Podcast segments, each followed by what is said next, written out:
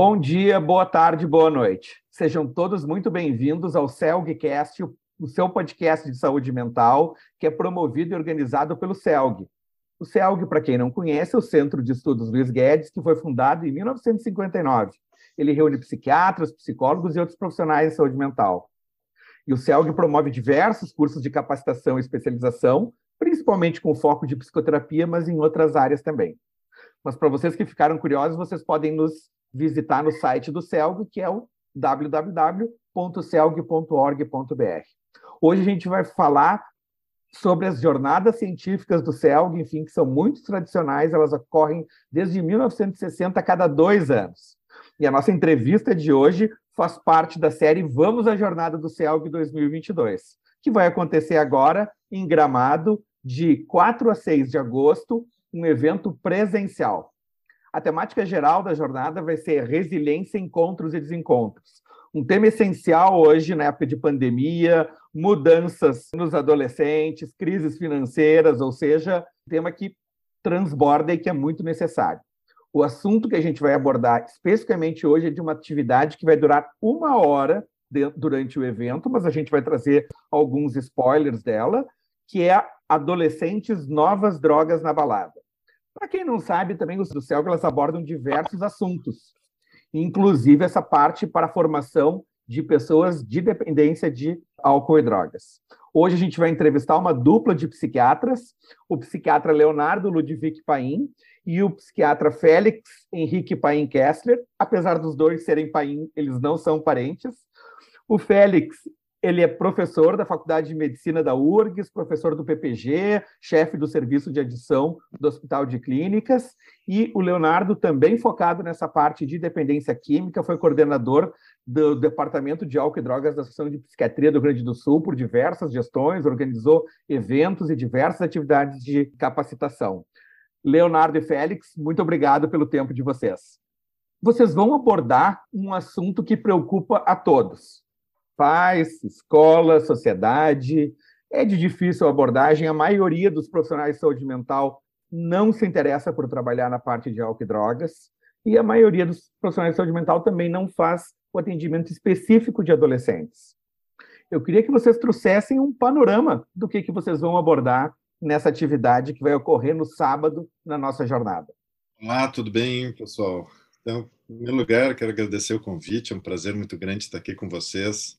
Eu tenho um carinho muito grande por, com o CELG, do qual participo desde de 1996, ou talvez até um pouco antes de que eu iniciei a minha residência.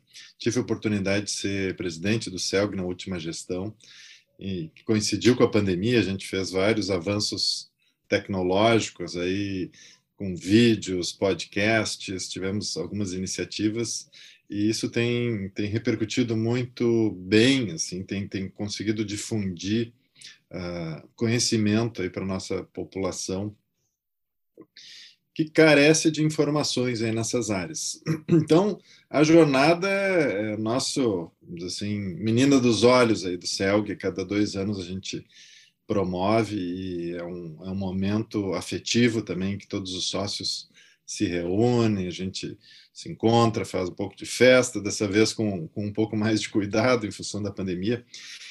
E esse assunto que nós vamos falar, eu e o Leonardo, é um assunto que vem nos preocupando. E eu acho que a gente pode começar falando dessa, nova, dessa cultura de uso de drogas, de aumento de consumo de álcool e inúmeras substâncias.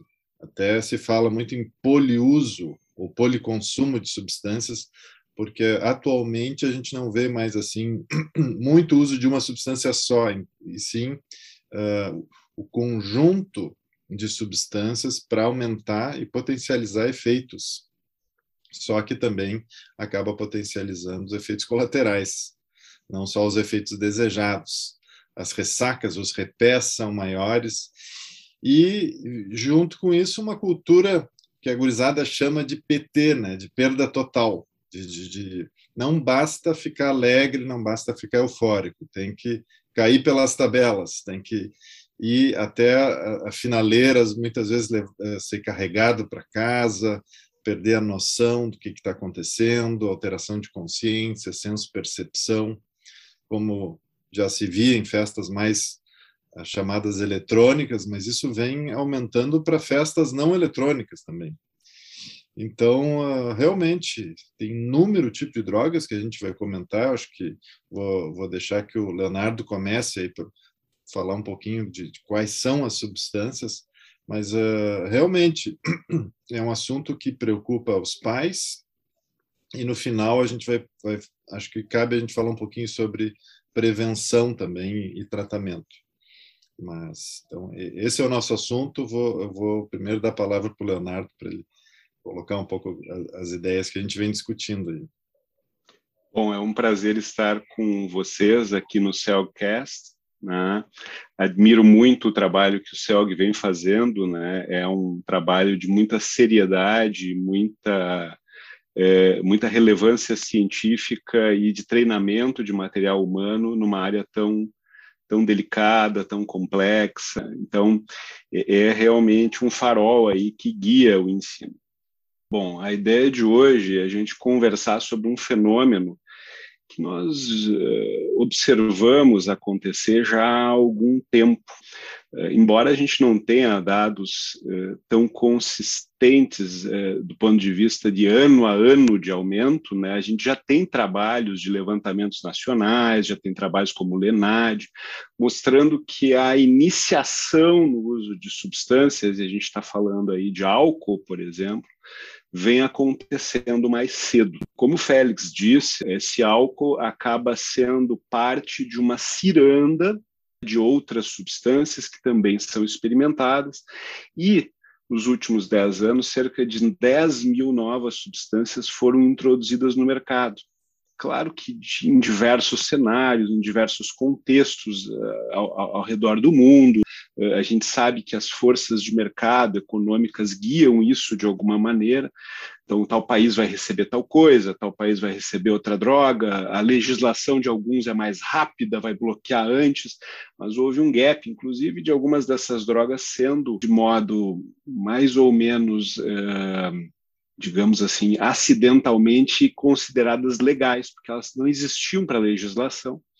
Então, elas foram, por um tempo, até comercializadas livremente. Falando aí de análogos, por exemplo, da, da maconha, a gente está falando de estimulantes potentes, uh, e é interessante que, junto com essas novas substâncias, substâncias antigas também voltaram à tona. Então, a gente vê mais alguns tipos de alucinógenos, LSDs e similares, ketamina, que é uma droga que não é tão nova, né, uma droga criada na Segunda Guerra Mundial, Primeira Guerra Mundial, né, como anestésico, voltando aí a a um novo uso, tanto eh, um uso positivo, caso do uso terapêutico, mas também um uso intenso, grave, tanto no contexto de festa quanto num padrão de abuso. Né?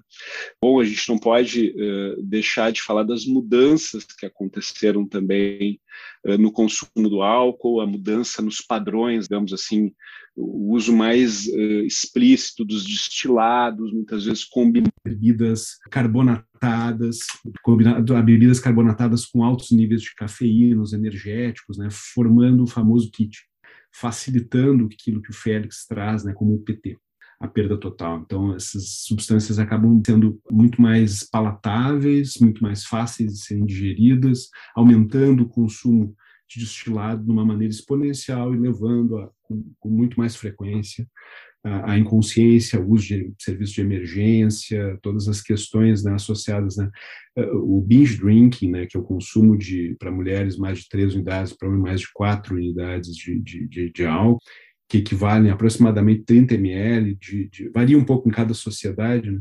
esse é o dado talvez mais importante, porque é mais associado a desfechos complicados nos jovens e nos adultos também, né? Sexo desprotegido, entrar num carro com alguém alcoolizado, se envolver em atos violentos. Então, é, é uma situação realmente que nos, nos chama a atenção.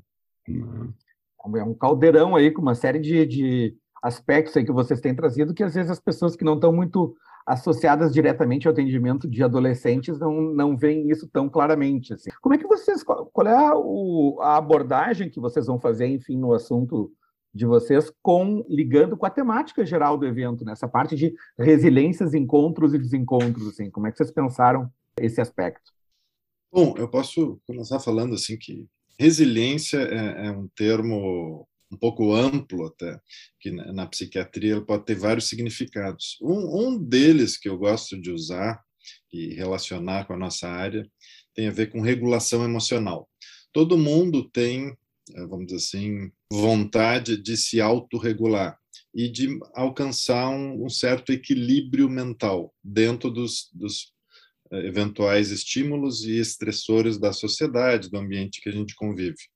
E cada um se regula de um jeito. Pode ser uh, trabalhando, vendo televisão, pode ser também usando drogas de abuso, usando medicações psiquiátricas. Né? Cada, cada tipo de regulador vai ter as suas consequências.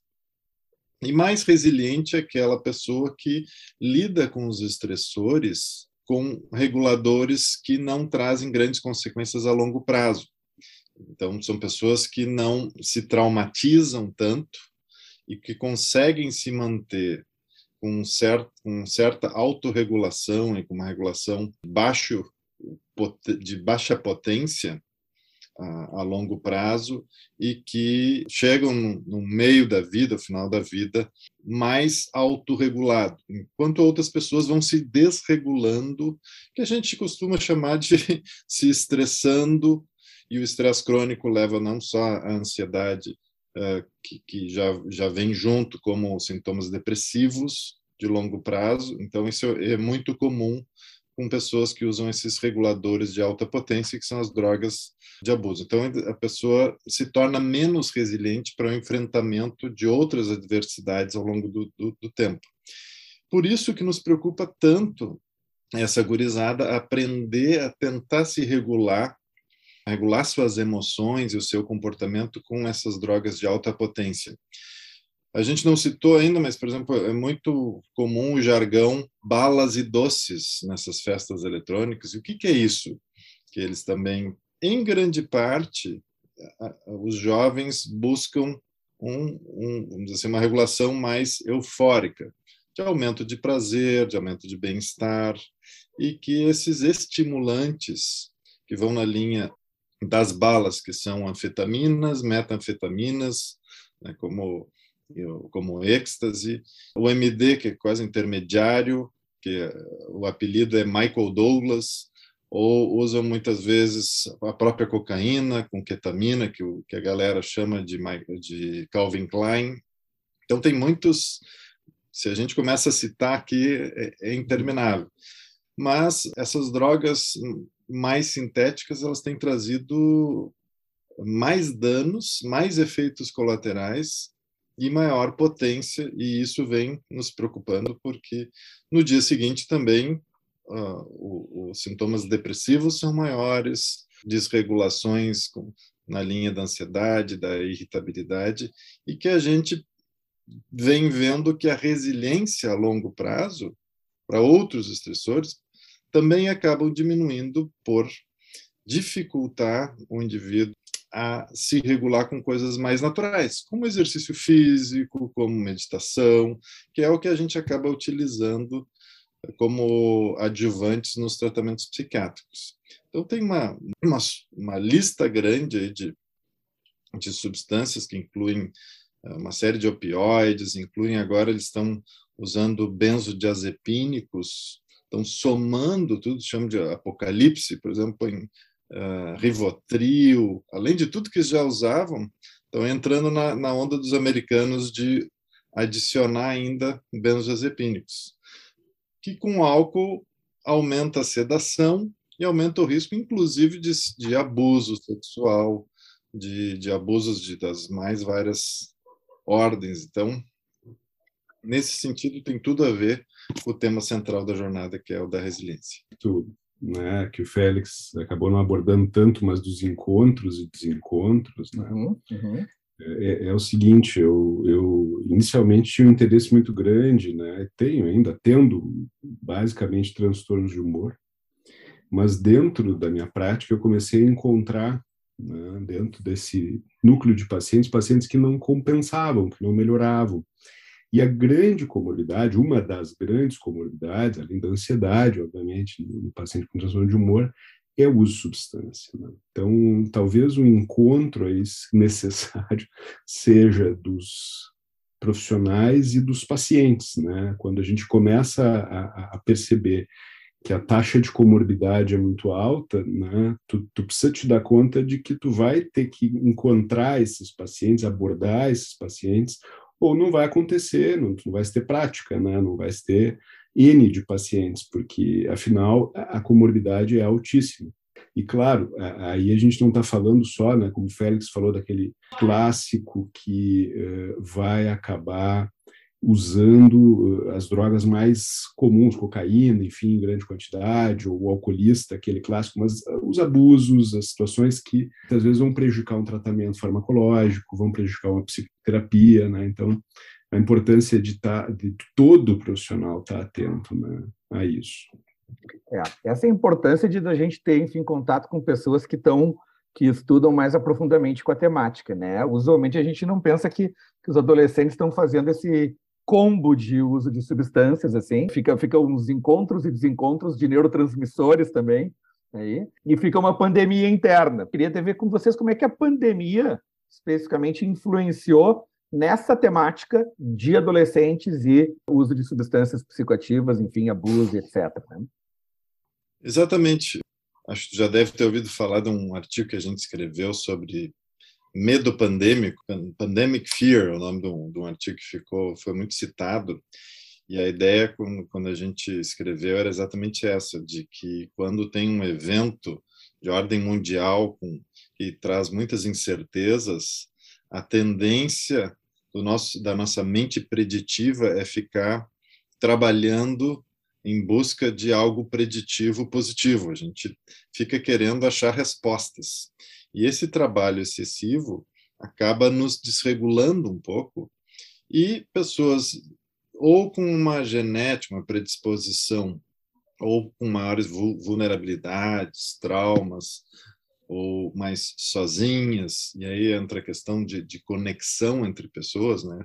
Como é importante a gente poder se conectar.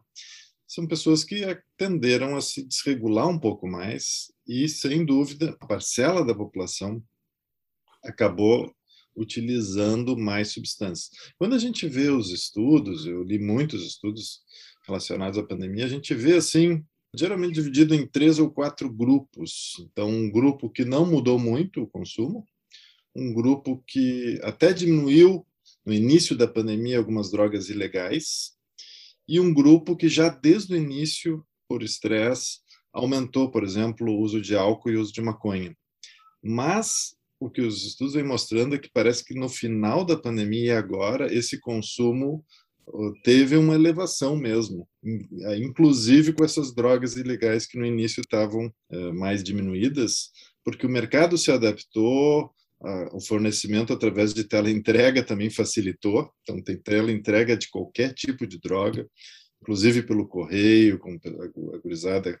Eu falo gurizada, que é um termo gaúcho aqui, claro que isso aqui vai ser ouvido por pessoas de fora do, Rio Grande do Sul, mas vão entender. Essa, essa, esses jovens compram através da internet e tudo que é tipo de droga. Vapings nem se fala, então esses vaporizadores, cigarros eletrônicos, cannabis sintética que está chegando no mercado, vem sendo muito produzida nos Estados Unidos, N-bomb, que, é, que, que são tipos diferentes já de alucinógenos, e essa gurizada também vem se utilizando com efeitos colaterais de alucinações mais graves, então surtos psicóticos. Então, a gente está vendo um aumento nessa área de transtornos comportamentais. E quem quiser pode ler um outro artigo que a gente escreveu, que é The Next Pandemic, que é a próxima pandemia relacionada aos transtornos mentais após esse grande estressor que foi. Excelente. É, eu vou, eu vou depois, a gente vai colocar no texto do nosso podcast do, do e do, no canal do YouTube a, a referência para esses artigos aí que o professor Félix desenvolveu junto com a equipe dele. Leonardo, o que mais aí, enfim, que tu nos aporta aí, ainda nessa parte de é. diagnóstico, antes da gente entrar depois na, na parte de direcionamentos de tratamento e prevenção? Talvez um, um elemento importante dentro dessa modificação de padrões, né? então, a moeda eletrônica, o Bitcoin, a internet, o correio, o e-commerce, né? tudo isso mudou a face do, do comércio da droga e também o tipo de droga que não é mais uh, essencial, né, um, uma, um, centro produtor como a Colômbia, como a, né, os opioides ali, o, o, sudeste asiático, né, então essas drogas são produzidas em laboratório e elas já são mais relevantes, por exemplo, que a cocaína. Então se vê mais MD, êxtase, e uma série de outros, né? Porque, por exemplo, tem um trabalho mostrando apreensões de êxtase. Tem várias substâncias ali, não é só êxtase, não é só MD, não é só. A gente não sabe bem assim o que, que tem num comprimido, tanto que às vezes tem as cores dos comprimidos, as fotos, então essa coisa mais uh, uh, né, associada à, droga, né, os blotters de LSD ou de N-BOM, que N-BOM também se confunde muitas vezes com LSD. Então, toda uma temática pop, assim.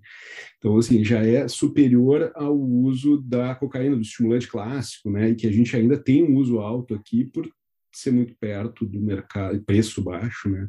Por ser perto do, do, do, do grande, uh, do grande, do, do, centro produtor, né? Então, acho que isso também é relevante para conhecer melhor esse fenômeno. A inflação não está chegando nas drogas, então, como nas outras situações. Félix, e tu estava falando um aspecto importante da, enfim, das teorias que sustentam a autorregulação através de, de caminhos mais não adequados, né? Que a droga seria uma, um deles. As equipes hoje de saúde estão reguladas para dar suporte para essa nova, para esse novo perfil de adolescente, de relacionamento dos adolescentes, de relacionamento deles com os fornecedores das drogas? Como é que tu vê a, a capacitação da equipe uh, nesse contexto? É uma ótima pergunta. E eu acho que a gente não tem uma resposta completa, porque, como tu disseste lá no início, nem todos os profissionais da saúde encaram essa temática aí do de drogas. Tem muita gente acha que é que é enxugar gelo, no sentido de que quanto mais a gente trabalha, mais a gente se esforça, mais aparecem drogas. A cultura eu me preocupo muito com a cultura, com o discurso né, do, que a gente ouve lá fora. Coisas simples do tipo harmonização né, de pratos com, com substâncias, né, com, com álcool. São, são todas pequenos detalhes que, que a gente não se dá conta, mas inconscientemente a gente está passando uma ideia de que é difícil ser feliz sem usar reguladores de alta potência. Então, isso, isso vem sendo muito forte e acabam aqueles mais frágeis, claro, sempre é 10, 15, 20% da população, são pessoas que têm transtornos psiquiátricos, que tiveram mais traumas ou estressores na infância. Esses sim eh, vão ter mais dificuldade de sair desse, desse círculo vicioso, literalmente vicioso, quando tomam contato com uma substância de alta potência.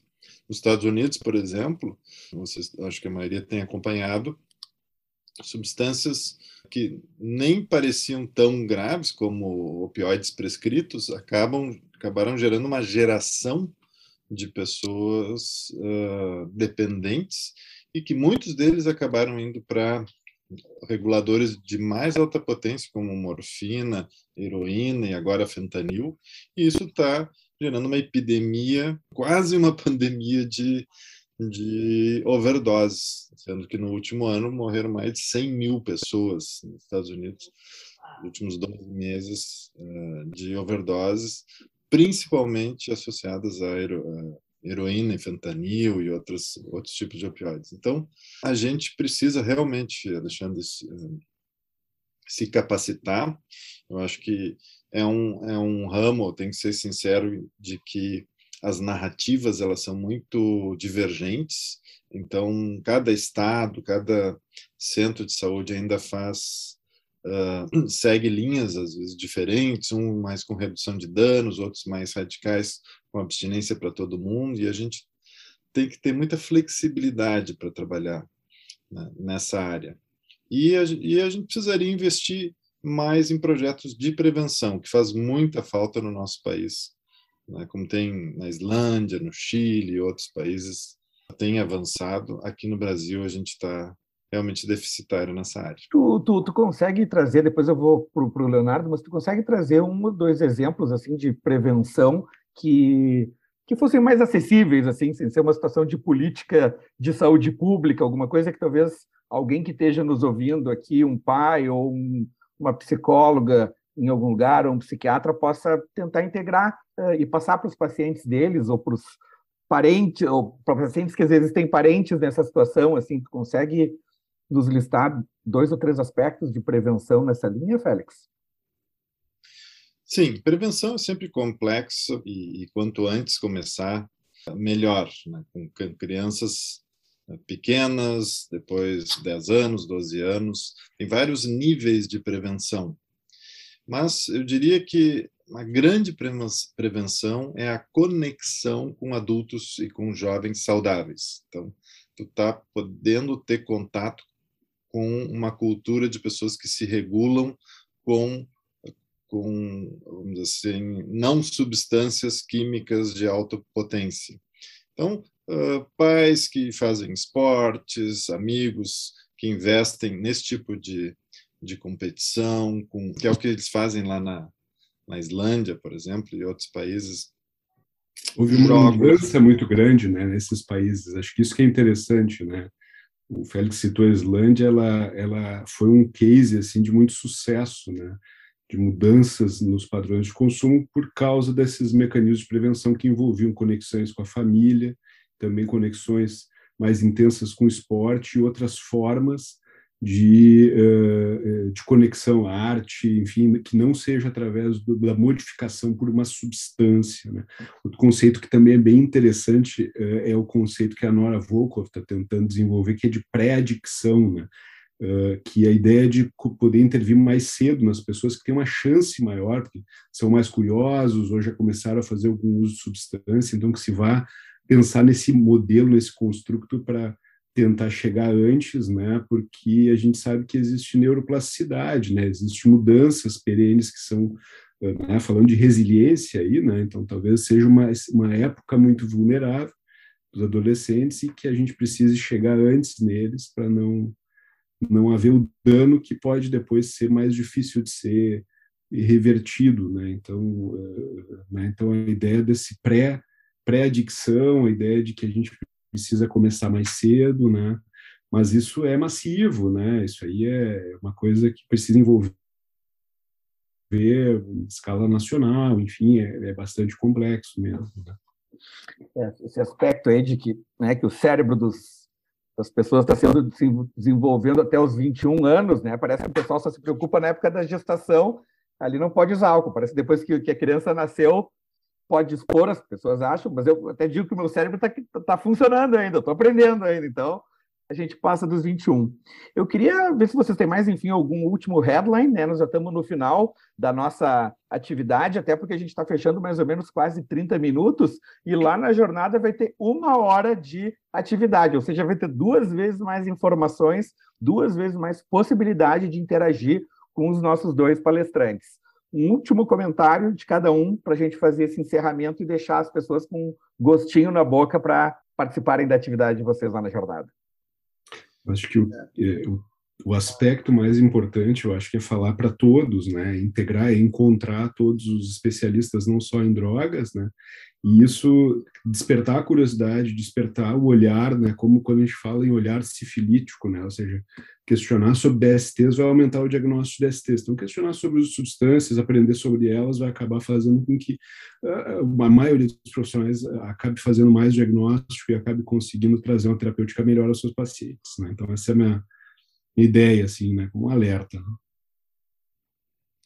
É, eu, o meu último recado, acho que vai para os pais, para os jovens, que, que é além da conexão com pessoas saudáveis, que, que, que, que, levem a vida de uma, de uma forma mais light, easygoing, sem precisar de tanta euforia, que, uh, que também se comuniquem. Então, a comunicação e a psicoeducação, que é entender o que, que essas drogas fazem a curto e a longo prazo, quais são os potenciais prejuízos, né? os professores poder conversar com os alunos, então, a, a, eu acredito muito que a psicoeducação, quando feita de uma forma motivacional e não coercitiva e nem uh, terrorífica, no sentido de que a droga vai destruir o cérebro de todo mundo e tal, naquela aquela linguagem do terror que não funciona muito bem. Então, eu recomendo que, que se possa conversar naturalmente, porque isso também vai desmistificando e, e evitando aquelas condutas opositoras. Então, se me disseram que eu não posso, agora sim que eu quero fazer. Então, tipo, e isso, isso funciona muito bem, que os pais possam competir com essa cultura de drogas, oferecendo outros tipos de, de atividades que a gente considera mais saudáveis, todo mundo já, já conhece, não vou me repetir. Então, agradeço muito o convite, Alexandre, foi um prazer estar aí com vocês. Igualmente, agra... muito agradecido. Muito legal, voou o tempo, né? Muito bom. Eu que agradeço, Leonardo Félix, pelo tempo de vocês e para essa também esse suporte, essa construção do CELG e potencialização da, da capacidade dele de promover conhecimento balizado. Todos vocês que estão nos, nos ouvindo agora também vão poder assistir essa nossa entrevista, que também vai estar no nosso canal do YouTube do CELG, vocês também têm acesso a todos os outros CELGcasts já em preparação para a jornada. Meu nome é Alexandre Enes Henriques, eu sou médico psiquiatra, sou diretor de tecnologia da diretoria atual do CELG e relembro que todos vocês podem se inscrever na jornada, caso ainda não tenham se inscrito, no www.celg2022.com.br. Tem um botão lá de inscrições, estão todos convidados, enfim, para participarem do evento e vejo vocês todos lá em Gramado até agosto, então, pessoal.